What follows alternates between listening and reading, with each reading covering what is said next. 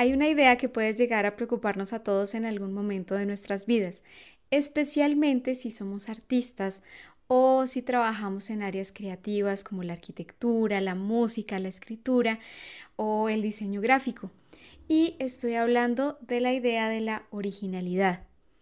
Este es un tema muy interesante porque no solo aparece en las vidas de las personas que trabajan en cosas creativas, sino también en cualquier momento de nuestras vidas. Por ejemplo, cuando queremos empezar un nuevo negocio, cuando queremos empezar una nueva empresa, un proyecto o queremos ah, sorprender a alguien y siempre buscamos ser originales.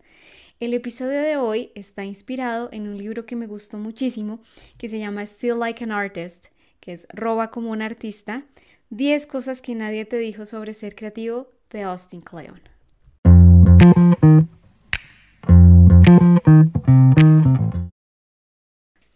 Hola a todos y bienvenidos al tercer episodio de este podcast. Eh, les cuento que en esta oportunidad vamos a hablar de un libro que tenía hace mucho tiempo en mis manos y que hasta ahora tuve la oportunidad de leer, pero que me gustaría mucho compartir con ustedes porque es de este tipo de libros que son cortos, son muy sencillos de leer, pero que te inspiran un montón y, y pueden cambiar a veces la perspectiva de las cosas. Eh, este libro es maravilloso no solo por su contenido, sino también por la diagramación, la construcción. Eh, e, en realidad es muy bonito de ver y van a encontrar también el link para, para el libro. Y eh, totalmente lo recomiendo que le, lo lean, no van a tardar mucho tiempo y es un libro que te deja una sensación muy bonita, una sensación de inspiración. Para empezar a hablar de este tema es importante que hablemos primero del concepto de original que es algo muy curioso y muy interesante porque aún hoy en día buscamos eh, siempre tener una idea completamente original o tener un proyecto completamente original. Entonces, cuando, cuando pensamos en esta idea del original, es gracioso porque aún pensamos en algo prístino, en una idea pura, en algo totalmente nuevo, en algo que es eh, fruto eh, de la creación espontánea. Y este libro me gusta mucho porque nos recuerda que de hecho nada es original, ¿sí? Cuando vemos algo que nos parece muy creativo o a lo que podemos llamar original, en realidad es un remix de diferentes ideas que alguien tomó, que alguien apropió, que alguien cambió, que alguien rediseñó. Y, digamos que con estos elementos esta persona inventa o crea algo. Sin embargo, esa creación no es completamente original porque tomó diferentes elementos prestados de, de otras cosas. Entonces, partiendo de esta idea de que nada, nada es original, eh, tenemos muchos artistas que tocan este tema, ¿sí? Por ejemplo, Picasso decía que el arte es un robo, ¿sí? Los malos artistas copian y los grandes artistas roban, ¿sí? Por ejemplo, David Bowie que decía que el único arte que es que vale la pena estudiar es el arte que puedo robar.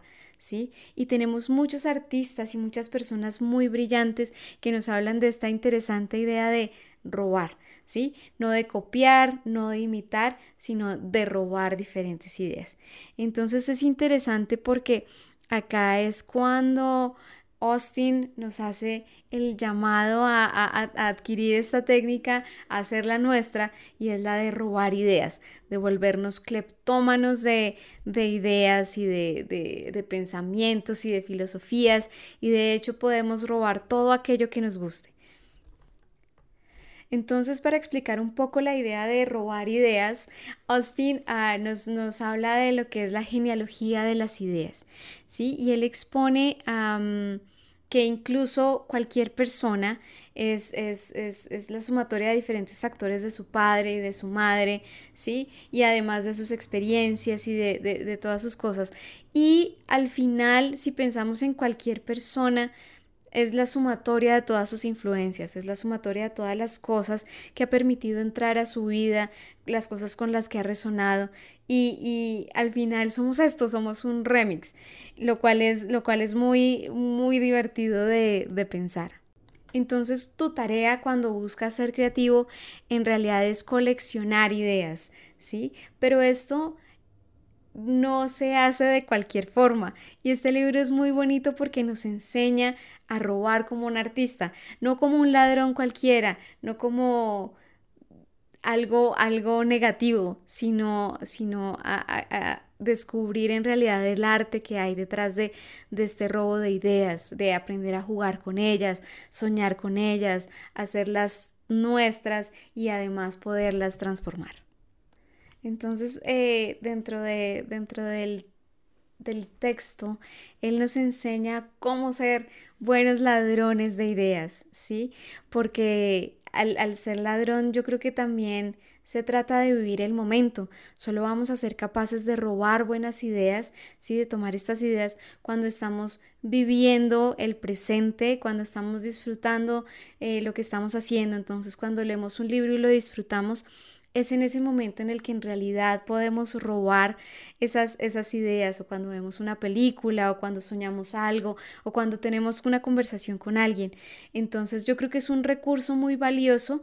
Sí, no solo cuando estamos en búsqueda de una idea creativa para con algún fin, sí, por ejemplo, lo que les decía, un proyecto o una empresa o un libro, sino yo creo que es, es el arte de, de poder tomar todas esas cosas con las que resonamos, que nos apasionan, eh, pero eso se logra estando en el, en el momento presente.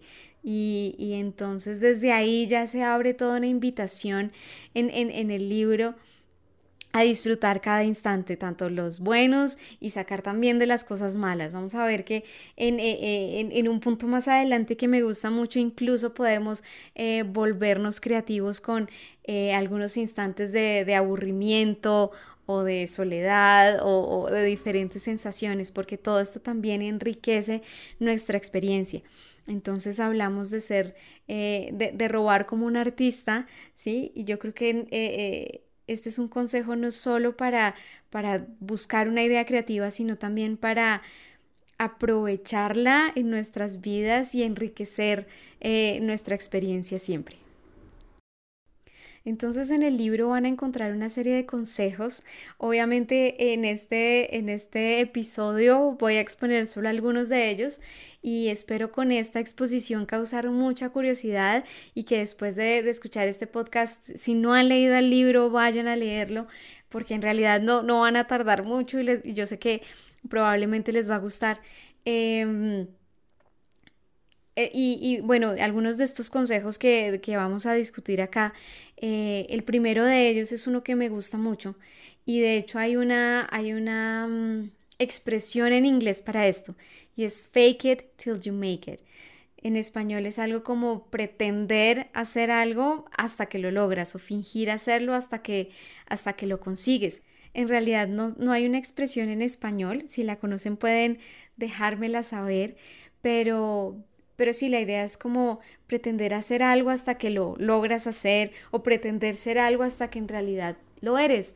Y yo creo que este es uno de los, de los principales consejos porque muchas veces en cualquier cosa, cualquier proyecto de nuestra vida, eh, siempre buscamos estar listos para hacerlo y a veces esto es lo que nos frena a lograr eh, diferentes cosas en nuestra vida porque queremos alcanzar cierto nivel o queremos sentirnos listos para algo en realidad ese momento puede que demore en llegar y, entonces vas a seguir posponiendo, posponiendo esto. Entonces uno de los consejos que, que, aparece en el libro, que en realidad a mí me gusta mucho, es poder arriesgarte con los elementos que tú tienes y, y hacer las cosas.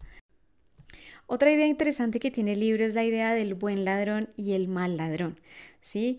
Entonces, eh, como les decía, la idea es robar como un artista, no como un ladrón normal. Entonces, cuando hablamos de ser un buen ladrón de ideas, lo que tenemos es que hay una serie de elementos para, para lograr hacerlo de una forma correcta, ¿sí? Y la forma de ser un buen ladrón es estudiar muchísimo.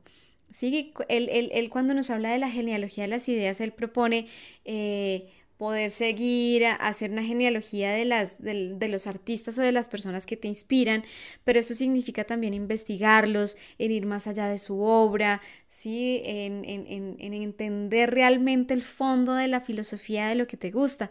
Y esto implica mucho estudio.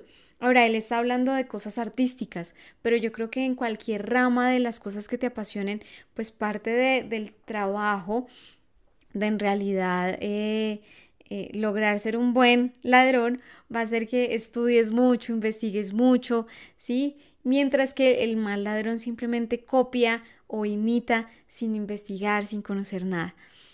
El buen ladrón también roba de muchos, ¿sí? Y este es uno de los trucos principales para ser un buen ladrón.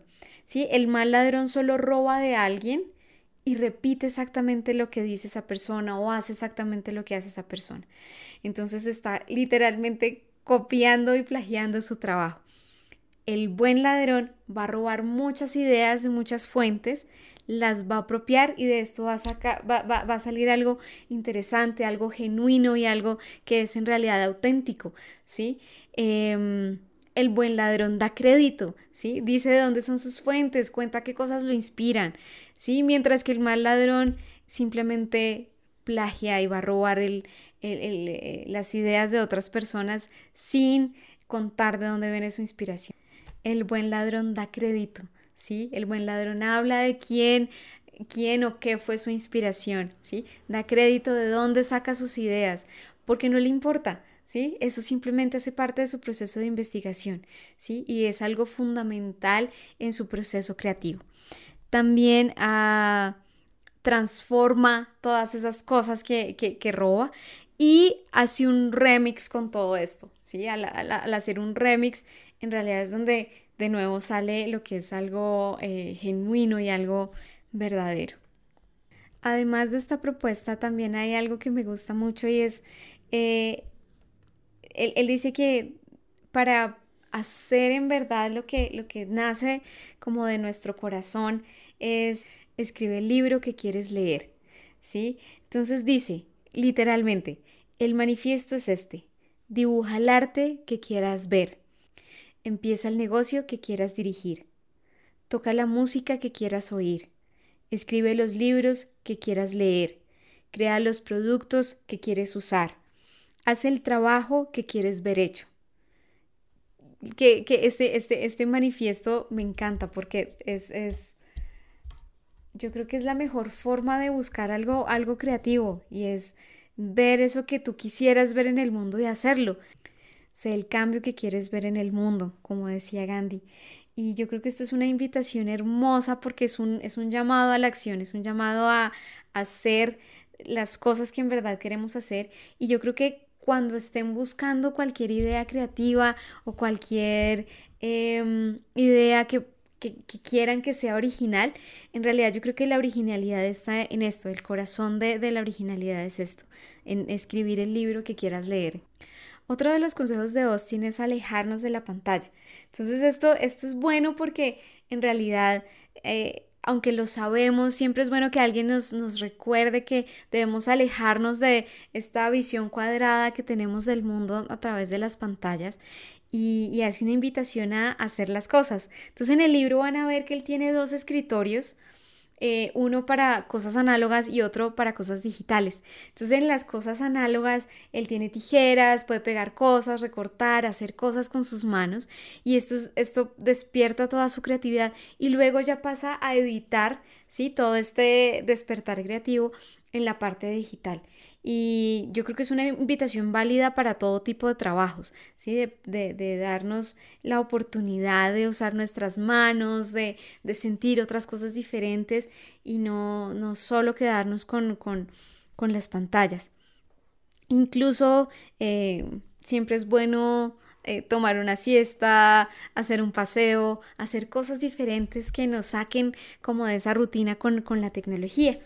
Incluso él habla de hacer tiempo para aburrirte, lo cual es, lo cual es interesante porque siempre buscamos estar ocupados, siempre buscamos estar haciendo algo y la última opción es, es aburrirnos.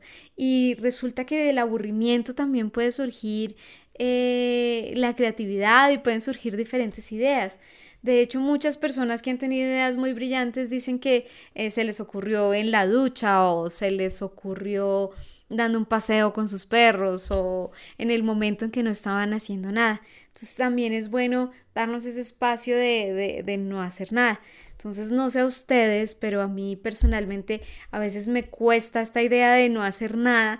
Cuando no estoy haciendo nada, a veces estoy pensando como debería estar aprovechando mi tiempo haciendo algo productivo y no perdiéndolo, pero también es bueno dar espacio a esos momentos en, blanco.